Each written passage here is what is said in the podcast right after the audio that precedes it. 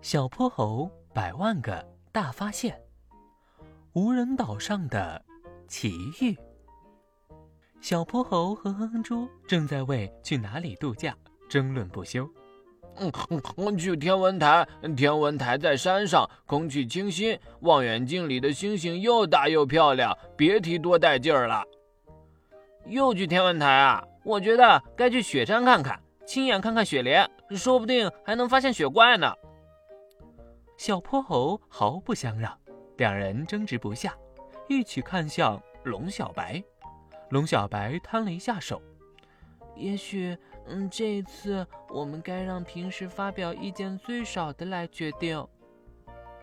他说的是憨憨，哼哼猪斜了一眼小泼猴，哼，同意。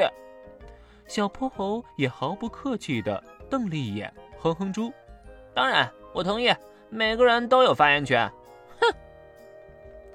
于是三个人一起看向憨憨，看得憨憨觉得很不好意思。离波波城海边大概四十海里的地方有个无人小岛，上面的蚂蚁可多了，所以叫蚁山岛。我已经在卫星地图上观察它很久了，最近却总觉得岛上有些异样，一直……还没等憨憨说完，还在斗气的小泼猴和哼哼猪几乎齐声地说：“嗯，同意。”哼，同意。哼龙小白看着这一对儿互相闹脾气的好伙伴，咯咯咯的笑了。于是四人乘上筋斗号，立即朝乙山岛进发了。他们的飞艇刚刚进入蚁山岛的上空，小泼猴就在驾驶显示屏上看到了滋滋滋的干扰信号。好在这对于金斗号的飞行性能影响不大，飞艇安稳地降落到了一块平坦的沙滩上。舱门打开，依旧气鼓鼓的哼哼猪率先走出了飞艇，龙小白和憨憨紧随其后。小泼猴因为要完成金斗号的熄火等一系列动作，留在了最后。这时，他忽然听到哼哼猪在外面大叫：“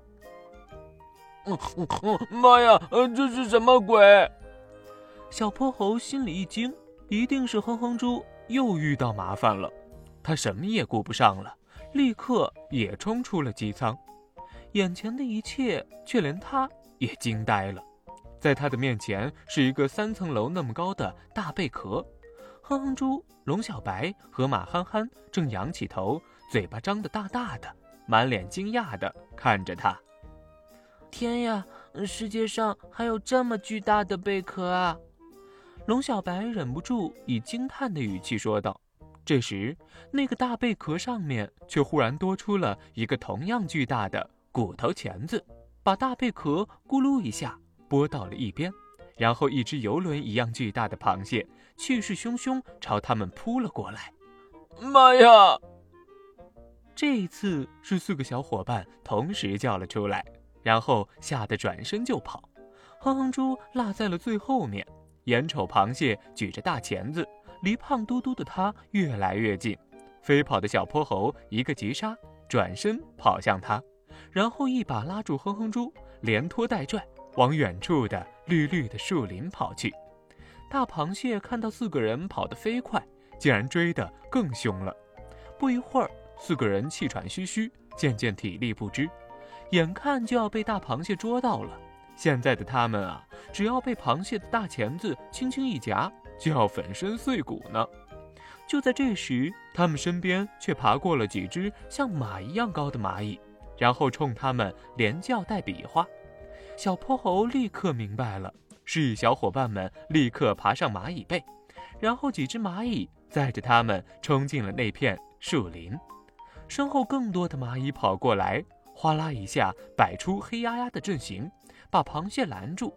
小泼猴、哼哼猪四个人才算。安全的脱险了，跳下蚂蚁背的小泼猴仔细看了看树林的样子，总算明白了。伙伴们，不是螃蟹变大了，是我们被缩小了。我们现在是藏在一丛杂草里呢。哼哼猪、龙小白和马憨憨显然也明白了，四个人大眼瞪小眼，一时间不知该如何是好。这时，就他们脱险的蚂蚁当中，一只叫叮当的开口了。小泼猴启动手表的昆虫语言翻译功能，听他说道。最近一段时间，岛上怪事连连，动物们的个头大小好像完全乱套了。时不时出现小山一样大的瓢虫，蚊子一样小的海鸥，拖拉机一样大的蚂蚱，但也有跟我们个头一样小的老鼠，很可爱的小家伙。说到这里，那只蚂蚁跟小伙伴们挤眉弄眼，笑成了一团。嗯，大家都怀疑啊，这跟小岛西北部一间带天线的小堡垒有关。你们如果去那里看看，兴许能帮我们找到答案呢。小泼猴四人立刻表示同意，但哼哼猪却有点犯难。嗯嗯，我们现在已经变得这么小了，要去那里，不知道猴年马月才能走到呢。路上还不一定遇到什么危险，有去无回呢。说着。他捂住了大耳朵，几乎是不由自主的往小泼猴身边靠了靠。呃，这个容易，我们会请我们的小黄蜂朋友帮忙把你们送过去的。哇，那就太好了！也请帮忙看护好沙滩上那艘迷你小飞艇，我们一定会帮你们查明原因的。小泼猴冲蚂蚁们眨眨眼，用一副坚定的表情，调皮的说道：“四个小伙伴各自骑在小黄蜂背上。”透明的翅膀下是郁郁葱葱的绿树林，湛蓝湛蓝的天上点缀着朵朵白云，清凉的海风从耳边吹过，四个小伙伴不约而同的一路歌唱，这种感觉实在太爽了。那间带天线的小堡垒好像转眼之间就到了，小泼猴四人跳下小黄蜂，走近它，仔细查看了一番。小泼猴眼尖，一下子就在上面找到了。波波城科技中心这行小小的字。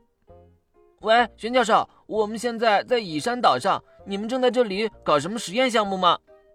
收到呼叫的玄教授看着变成小不点儿的他们，很是担心，语气中却带着懊恼：“你们跑到乙山岛上去，怎么也不打个招呼？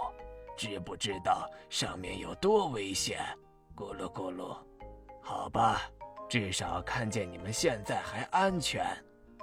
我们在小岛的下面布置了一批最新研制的分子空间压缩扩张装置，这里则是一个信号收发控制器。他们已经把整个蚁山岛变成了一个巨大的分子控制仪，可以从分子层面任意改变上面物体的大小呢。你们不用担心。实验到明天就告一段落了，岛上的一切会恢复如常的。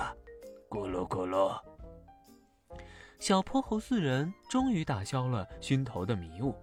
他把从玄教授这里知道的消息都一五一十的告诉给了小蚂蚁叮当和他的小伙伴，并嘱托他们要把信息带给岛上的动植物居民们，让他们不要慌张。四个依然是很小很小的小伙伴，在草丛里跟蚂蚁们依依惜别，然后玄教授远程操控，把他们连同金斗号一起恢复到了原来的大小。返回波波城的路上，哼哼猪红着脸跟小泼猴说：“嗯嗯嗯，谢谢你，小泼猴，危险时候不顾一切的来保护我。还有龙小白和河马憨憨，你们永远都是我最好最好的好朋友。”小泼猴听了，不好意思的挠挠头，然后拉着哼哼猪和龙小白，大家围着憨憨。嗨嗨，你这个无人岛的度假建议，结果简直是太刺激了！今后你要常给我们一些新的惊喜，好不好啊？嘿嘿。小朋友们，小泼猴的故事还在继续，请听下集。